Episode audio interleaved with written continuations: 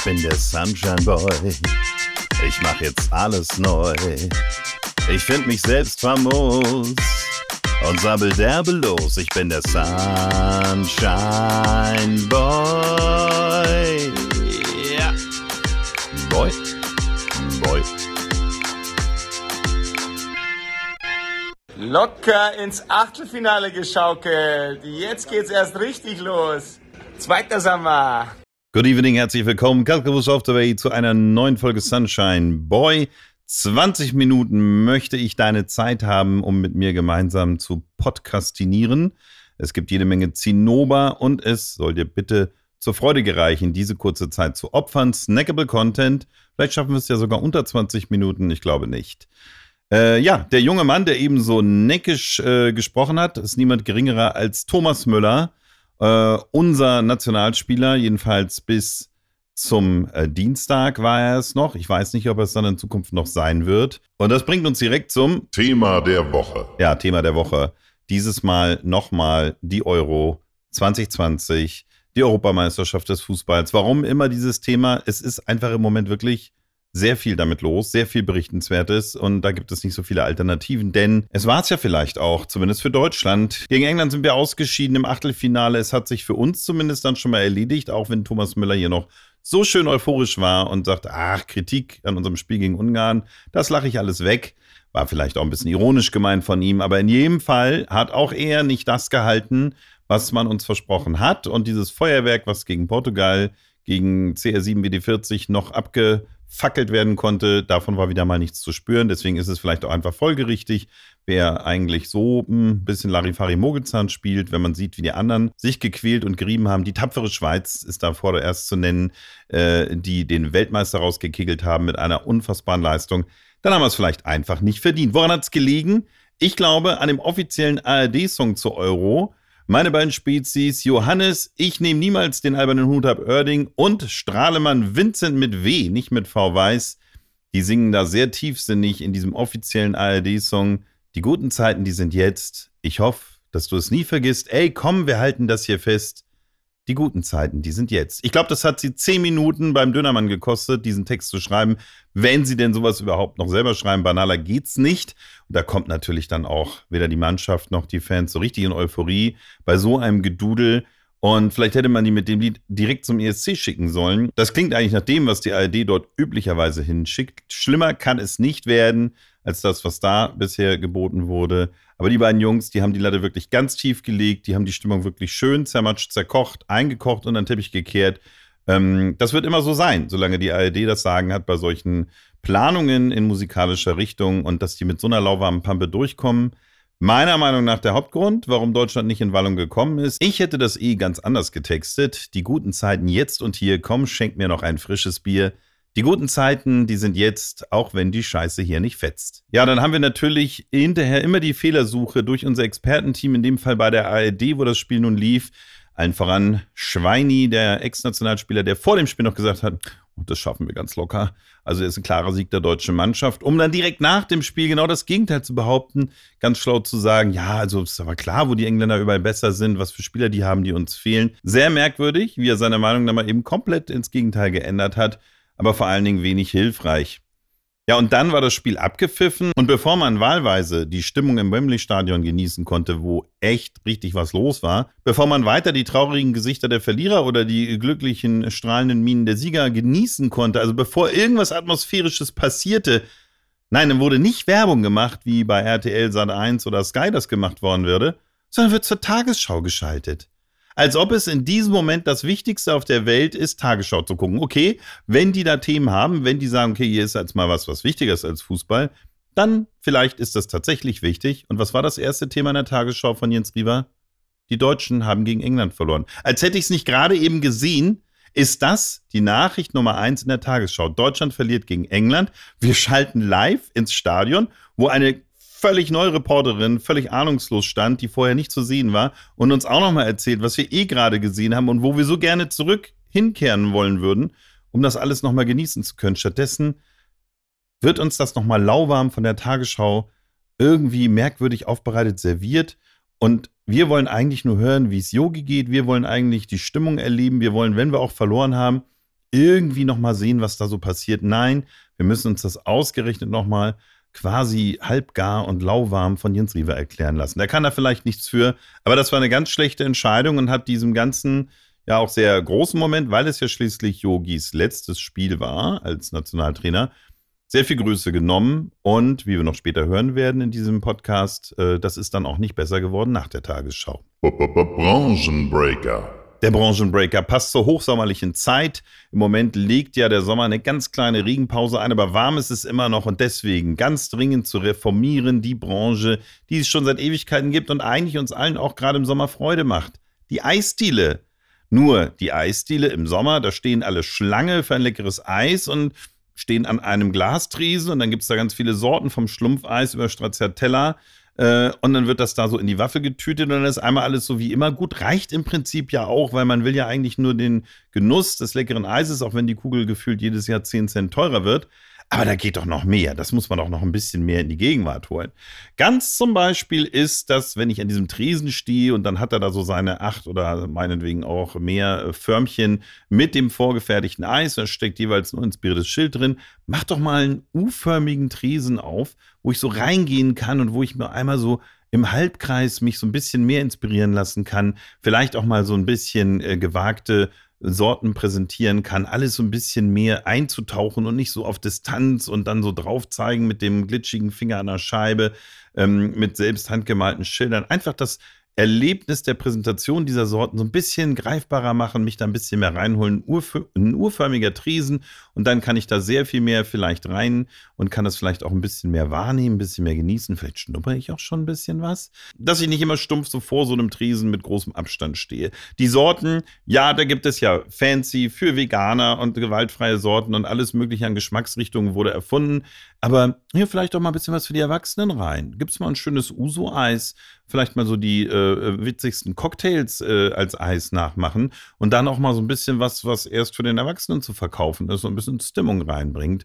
Nicht nur den Eisgenuss, so ein bisschen wie ele tropfende Nuss, sondern auch so einen kleinen Schwips mit im Anlauf hat. Ja, und dann werden die Kugeln da rausgelöffelt vom Eiswirt. Das kann man auch spektakulärer für die Kinder vielleicht auch ein bisschen abenteuerlicher machen.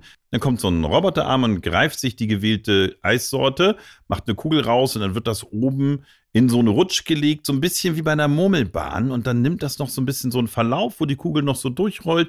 Ich kann vielleicht drücken, durch welche Streusel sie noch fahren soll, bevor sie am Ende glücklich in meine Waffel plumpst und das Ganze so ein bisschen abenteuerlich wie so ein kleiner Parcours, wie so eine Murmelbahn. Und dann können zum Beispiel gerade Kinder sicherlich schon mal dann mit diesem Automaten sich ihre Eissorten selber zusammenstellen und haben sehr viel mal Spaß dran. Und der Eismann hat inzwischen Zeit, nochmal die verrückten Kreationen mit Spaghetti-Eis und Co. und mh, Amarena-Becher. Ich liebe Amarena-Becher zu machen. Äh, also hier einfach auch mal ein bisschen was äh, Modernes anbieten, ein bisschen was Spielerisches anbieten, damit sehr viel mehr Freude verbreitet wird und damit am Ende dann auch jemand kommt und sagt, ah, ich gehe nicht nur in die Eisdiele, weil ich ein leckeres Eis will, sondern weil es auch wahnsinnig viel Spaß gemacht hat. Und dann ganz dringend zu renovieren die Servietten. Es gibt ja wohl keine schlimmeren Servietten als in der Eisdiele. Nur die haben diese merkwürdigen, rau geschliffenen Dinger wie Schleifpapier und dünn wie eine Membran, sodass sie dann beim Abwischen die Hälfte der Lippe hängen bleibt oder bei Barträgern gleich alles im Bart hängt. Was ist das? Sind das irgendwelche Recyclingreste, die, die man nicht anders verkauft kriegt? Das ist doch keine Serviette. Das müssen wir ganz dringend in die Gegenwart bringen. Am besten aus essbaren Servietten, äh, die also auf der einen Seite geschmeidig helfen, die überschüssigen Eisreste von den Mundwinkeln rauszupulen und dann, ja, wohin damit? Einfach in den Mund, einfach aufessen. So, saugfähiges Esspapier, was noch so lange durchhält, dass man sich damit den Mund ein bisschen sauber wischen kann oder die Fingerchen und dann wird das einfach aufgegessen. So erzeugt man auch keinen Müll. Äh, knackig und kompakt die Eisdiele der Gegenwart, wenn es nach mir ginge. Hör mal, du nervst. So, zurück zur EM, Leute. Warum?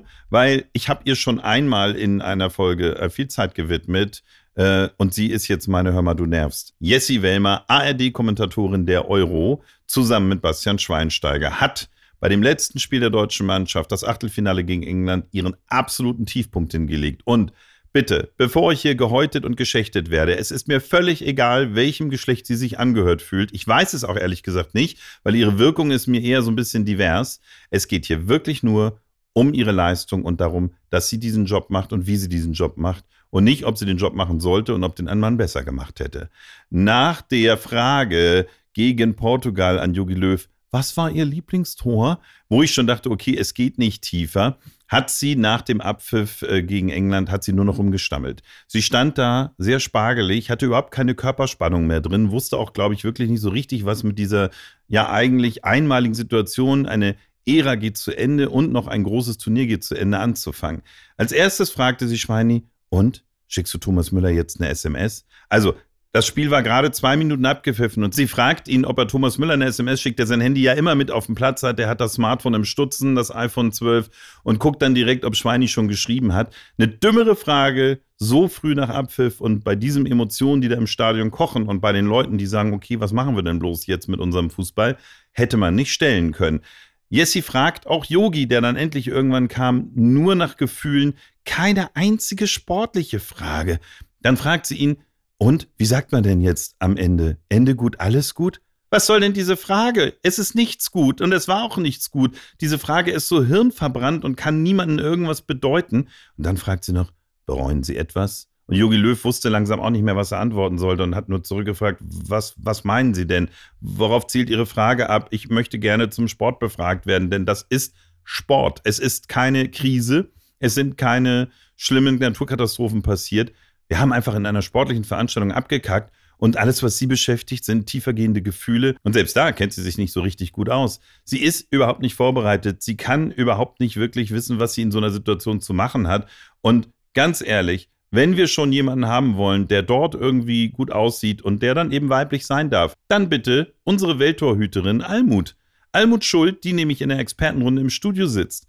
Witzig, schlagfertig, lustig, sachlich, kompetent die hätte das locker weggeredet. Die hätte Basti dann auch gar nicht mehr mit Fragen groß gequält. Die hätte das auch alleine machen können. Warum nimmt man nicht die, anstatt sie da im Studio sozusagen für die wenigen Minuten drumrum versauern zu lassen? Dann hätte sie doch lieber das Spiel kommentiert äh, und die Interviews geführt und hätte da irgendwie sehr viel mehr von ihrem Glanz ausstrahlen können. Aber ganz ehrlich, Jessie, nie wieder. Bitte, bitte, bitte, nie wieder. Wenn irgendjemand krank wird, wenn sie sagen, sie wissen last minute nicht, wer es machen soll, ruft mich an, ruft irgendwen an Wählt den Busfahrer der Mannschaft, aber bitte nicht nochmal jetzt wieder hinstellen. Schnapsidee. Und die Schnapsidee geht raus an alle Autofahrer, vor allen Dingen die männlichen. Es handelt sich um die Rückspiegel-Message für Männer und ihre geliebten Autos. Es geht um den Rückspiegel im Innenraum. Manch einer hat dort seine Sonnenbrille platziert. Früher haben wir da in den 90ern CDs aufgehängt, weil wir hofften, dass die Strahlen der Radarfalle reflektiert werden oder der Blitz. Hat alles nicht funktioniert. Aber alles in allem, dieser Platz, der muss besser genutzt werden. Wir stellen uns vor, die Stimmung im Straßenverkehr wird immer rauer, aggressive Fahrer bedrängen mich und wollen mir vielleicht irgendwann auf die Mütze geben. Da hänge ich einfach ein paar elegante kleine lederne weiße Boxhandschuhe, die vom Rückspiel hängen und die signalisieren, mein lieber Freund, ich bin hier aktiv im Boxclub, du kannst gerne näher kommen, aber du weißt dann, was dich erwartet.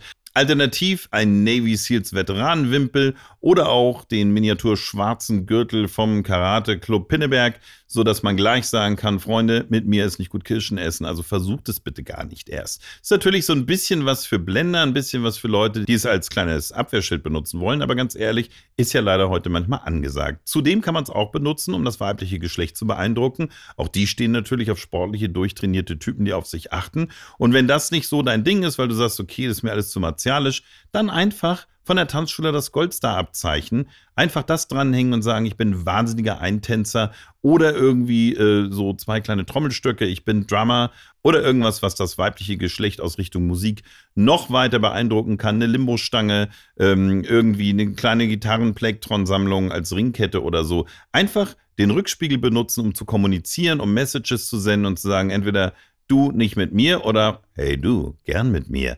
Je nachdem, wie man es braucht. Was nicht hilft, ist ein Wunderbaum am Spiegel. Ich finde, der sendet nur eine einzige Botschaft und zwar, bei mir riecht es immer ein bisschen streng und ich glaube, das äh, zieht Frauen jetzt nicht so sehr an und schreckt auch die bösen Buben nicht so sehr ab.